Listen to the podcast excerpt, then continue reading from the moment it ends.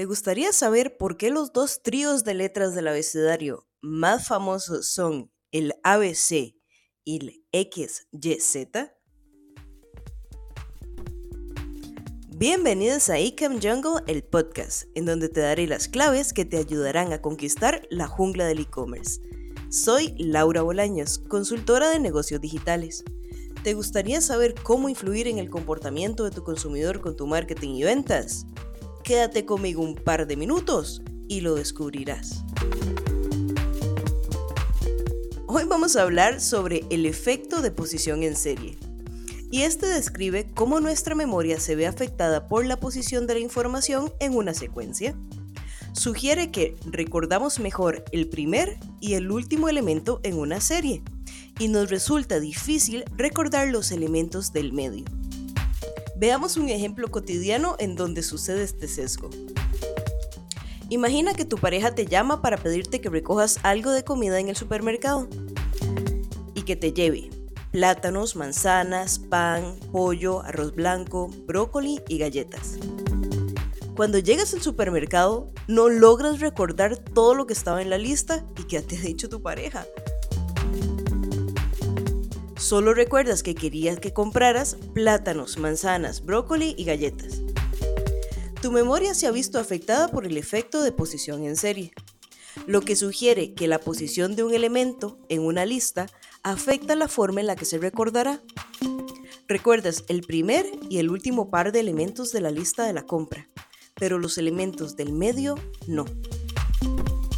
El conocimiento del efecto de la posición en serie también puede ayudarnos a organizar la información que presentamos a las personas.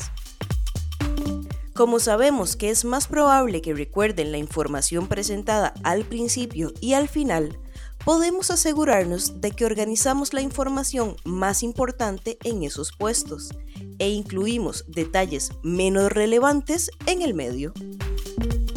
Veamos cómo comenzó todo.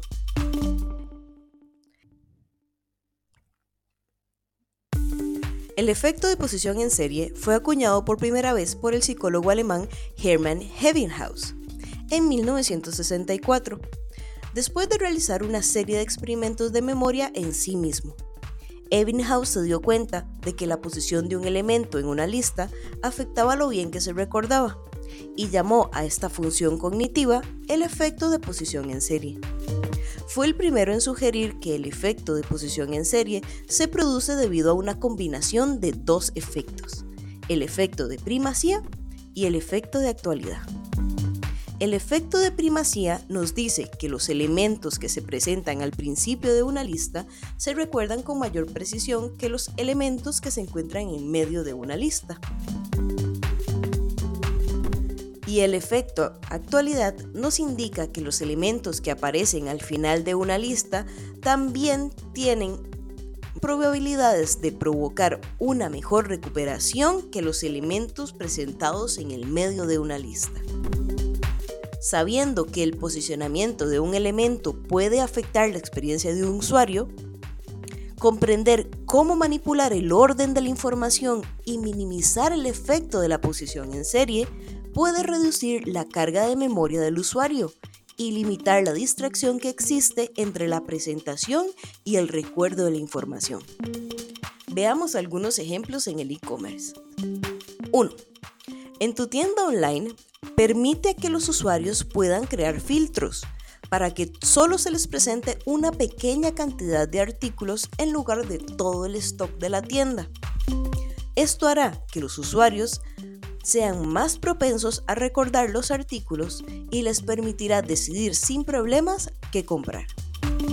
Número 2.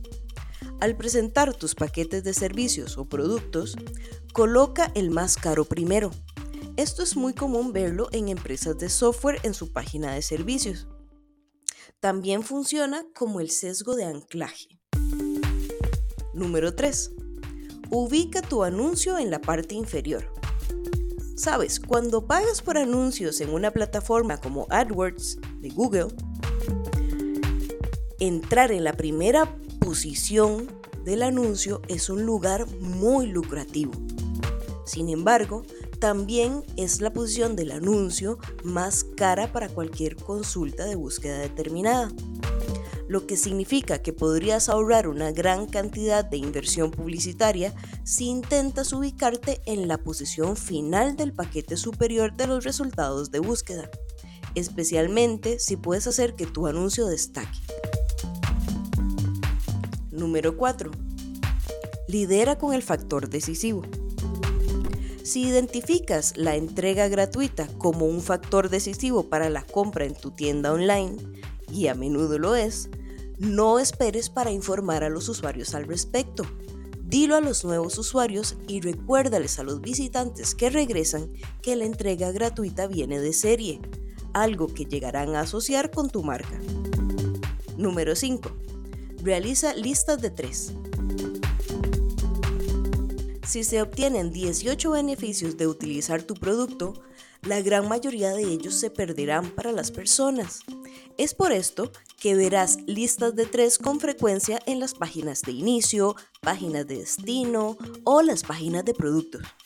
Sabemos que es más probable que la gente recuerde el primer punto de cualquiera de nuestras listas. Sabemos que es probable también que recuerden el último punto. Así que limitar el número de puntos intermedios a uno hace que los tres puntos sean más fáciles de recordar.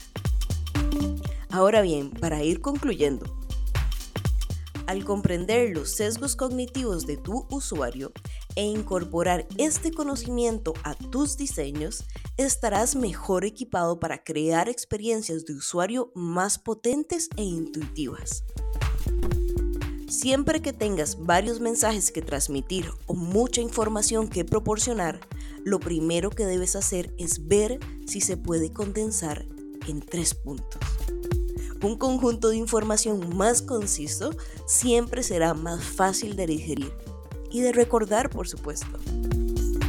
El efecto de posición serial está ahí siempre para ayudarte a ordenar tu información. Con esto dicho, te deseo una semana fantástica en donde cumplas con todos tus objetivos. Muchas gracias por escucharme. Te invito a comentar y a compartir con tus colegas. Y hasta el próximo lunes con otro micro podcast de Economía del Comportamiento para Marketing y Ventas.